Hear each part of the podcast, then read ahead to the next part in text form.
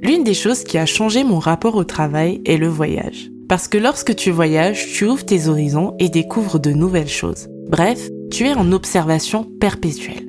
Durant mon séjour à Sainte-Lucie, au cœur des Caraïbes anglophones, j'ai découvert un phénomène très répandu appelé le side hustle. En entrepreneuriat, un side hustle est un projet qui génère de l'argent, mené en parallèle de son activité principale, que l'on soit salarié, étudiant, freelance ou même entrepreneur. Alors je me suis interrogée, qu'est-ce qui motive une population à se créer un revenu complémentaire? Quel est l'élément déclencheur de cette démarche collective?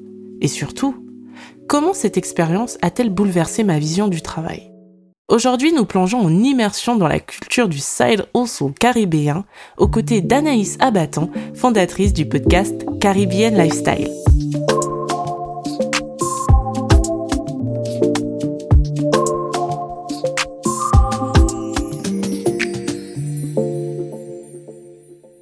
J'embraye sur un autre sujet, c'est euh, bah, la, réalité de l'emploi euh, dans les pays euh, caribéens, c'est quelque chose.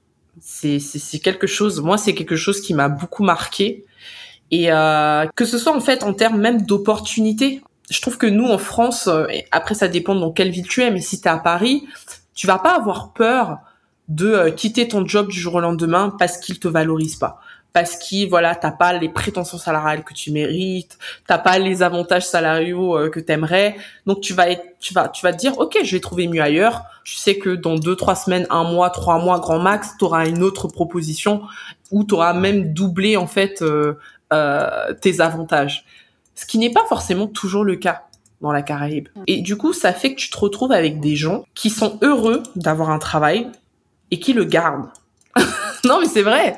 Parce qu'ils savent très bien que l'opportunité qu'ils l'ont eue, ça a été à une période donnée et que avant qu'une autre opportunité comme ça se présente, bah, ça peut peut-être prendre 2, 3, 4, 4 ans, tu vois, ou peut-être même ne pas arriver.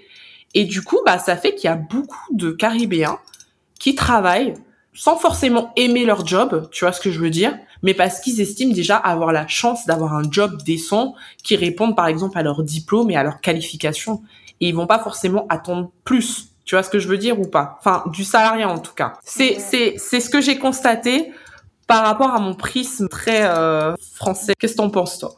Alors déjà, il y a une chose, c'est que les études en fait euh, pour nous français sont très accessibles et assez faciles. Donc, euh, on n'a pas à débourser forcément beaucoup d'argent pour étudier après le lycée. Dans la Caraïbe anglophone, c'est différent. Mm-hmm. Pour faire des études, je parle de bachelor, hein, parce qu'après le lycée, en fait, ils doivent euh, faire... Euh, faire l'associate degree, un truc du genre. Exactement, le A-level, euh, pour pouvoir ensuite entrer dans une université typique pour préparer le bachelor et les autres choses après. Donc déjà, ben, pour faire des études dans la Caraïbe anglophone, ça dépend des territoires, hein, parce que je sais qu'il y a dans certains territoires où ce sera gratuit. Mais en général, il faut débourser vraiment de grosses sommes. Donc, toutes les familles n'ont pas forcément les moyens d'envoyer leurs enfants euh, en études supérieures.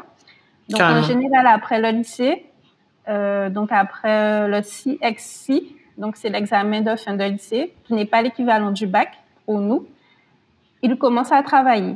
Donc, ils vont faire des petits jobs, entre guillemets. Ils vont travailler, par exemple, dans les supermarchés, dans des boutiques, des choses comme ça. Et au fur et à mesure, euh, ben, ils vont s'élever dans d'autres postes.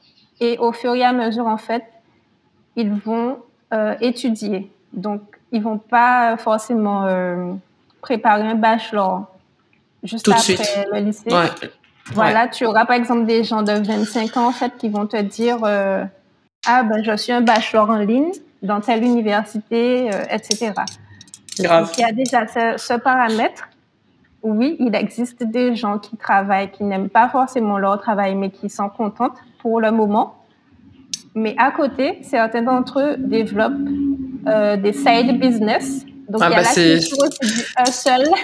On va parler des alternatives qu'ils ont trouvées pour euh, pallier justement cette euh, cette problématique là. Mais pourquoi je voulais qu'on parle de ça avant de parler euh, du side also, c'est que je trouve que du coup ça a un lien direct avec le mode de vie caribéen dont on parlait. Je vais parler des de, de Sainte-Lucie en règle générale et de ce que j'ai pu observer en un an en immersion totale là-bas.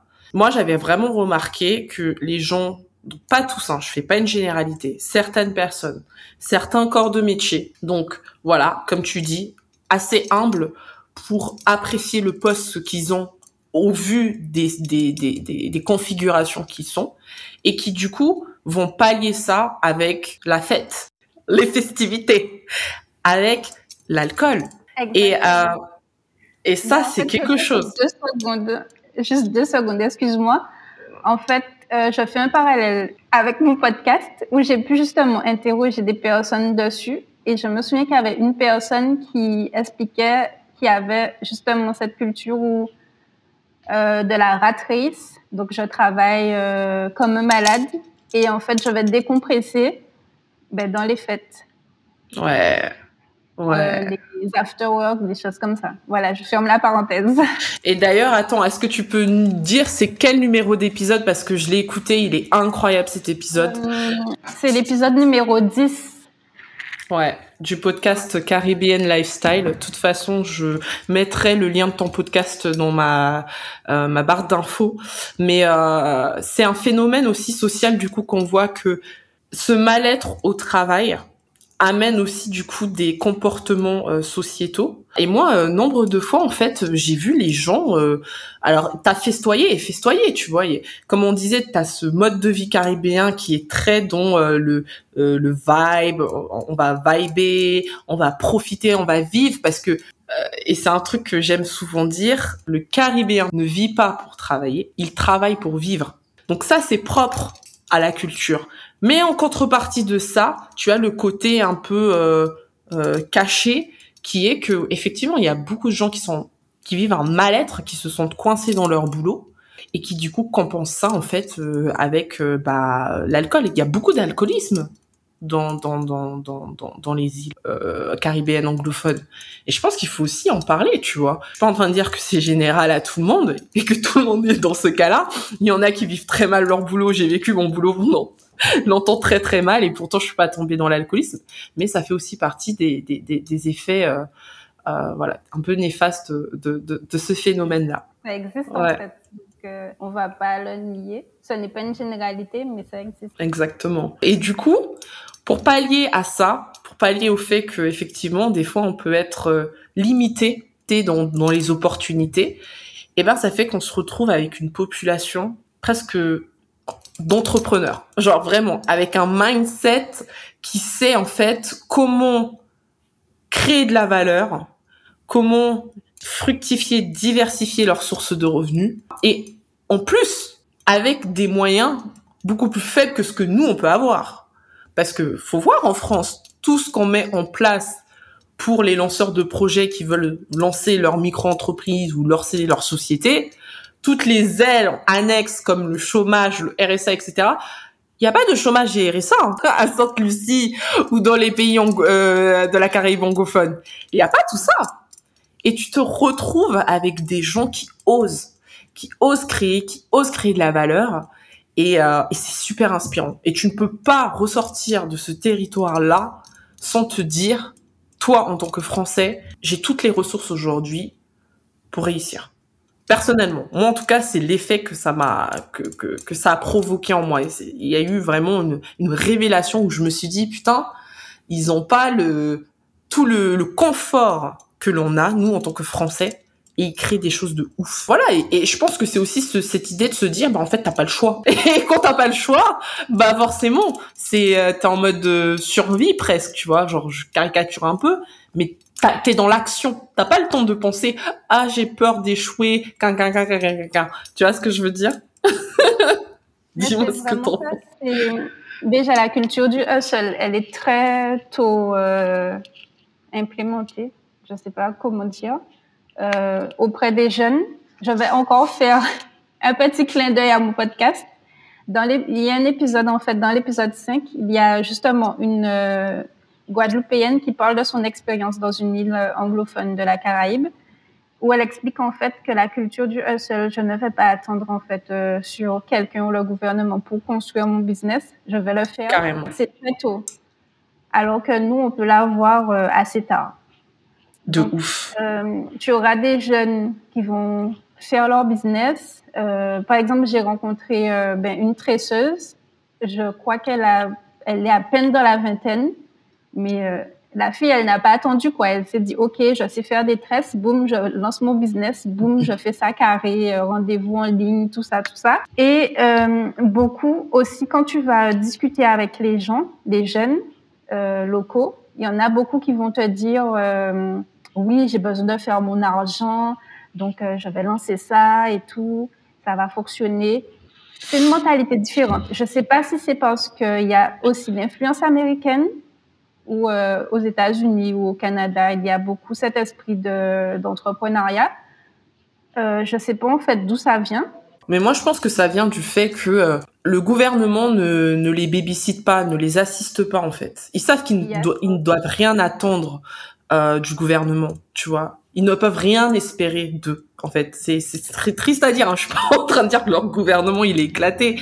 Je, je présume qu'ils mettent aussi des choses en place. Et, euh, mais effectivement, je, là où, par exemple, nous, euh, en français, on va attendre beaucoup de l'État. Et c'est peut-être ça aussi qui euh, qui fait que on va peut-être pas mettre les choses en place, tu vois. Plutôt que de manifester pour euh, la retraite, déjà rétablissons la vérité. Ils ne savent même pas ce que c'est le mot grève. Non mais for real. Oui, en fait, quand, par exemple, ils voient que, je vais parler de la Dominique et Sainte-Lucie parce que ce sont les îles qui sont plus proches de la Martinique et de la Guadeloupe. Lorsqu'ils voient, en fait, qu'il y a une grève, ils ne comprennent pas, en fait, pourquoi on fait grève. Ouais. Pourquoi euh, on arrive à ce point-là à manifester dans les rues. Euh, je n'ai jamais connu de la grève à Sainte-Lucie. C'était pour revendiquer des choses. Jamais. Le terme existe, mais ça se pas tout le temps. Je pense plus que c'est le concept en fait. Et donc du coup, quand tu te retrouves avec une population qui comprend même pas le concept de manifester, ils vont pas se dire on veut ça, donc on va faire du bruit pour euh, obtenir ça des autres, de, du coup du gouvernement, de l'État. Eux, ils vont se dire on veut ça, il faut que je trouve un moyen de de l'avoir. Si ça passe par faire des heures sup en dehors de mon travail, par ouvrir un side business. On dit hustle, mais pour que les gens qui sont pas anglophones comprennent, c'est euh, l'idée d'avoir euh, en fait une activité sur le côté. Donc euh, générer en fait plus de revenus avec diverses activités entrepreneuriales professionnelles. Et ça c'est waouh, moi ça ça a vraiment été un moteur pour moi. Aujourd'hui, je, je, je me lance euh, en tant qu'entrepreneuse. J'ai ouvert ma micro-entreprise et je ne pense pas que j'aurais eu le courage de le faire si je n'avais pas vécu un an à Sainte-Lucie. Parce que euh, tu te retrouves avec euh, des personnes lambda, toi comme moi, qui en fait ont juste le cran en fait de, de, de vouloir avoir un train de vie meilleur, supérieur, et qui se donnent les moyens pour le faire. Et ils ne trouvent pas d'excuses. Ils tentent, ça marche, tant mieux. Ça marche pas, et ils vont changer. ils vont changer de, de business model, tu vois. Et tu ne peux pas sortir de là. En tout cas, si de base tu viens dans, dans ces pays-là et que tu as déjà une fibre entrepreneuriale, tu ne peux pas en ressentir sans te dire OK, I'm gonna do it. Je pense pas que ça fasse ça pour tout le monde. Si t'as si t'as pas envie d'être entrepreneur, si t'es très bien dans le salariat et tout, soit ça va rien changer que tu vois ça, tu vois. Mais si t'as cette fibre au fond de toi qui t'anime, il va y avoir un déclic en fait euh, grâce à cette population parce que c'est inspirant en fait. Donc, je te en, en totale réflexion. oh, Jesus.